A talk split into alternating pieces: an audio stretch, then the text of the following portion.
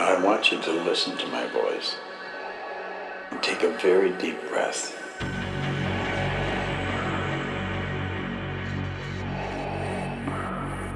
And relax, just relax. Let your whole body move into a relaxed state.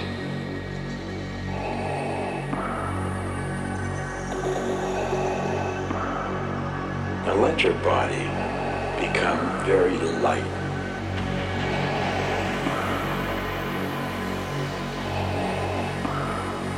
It's the most wonderful feeling. There's a beautiful feeling coming over your mind.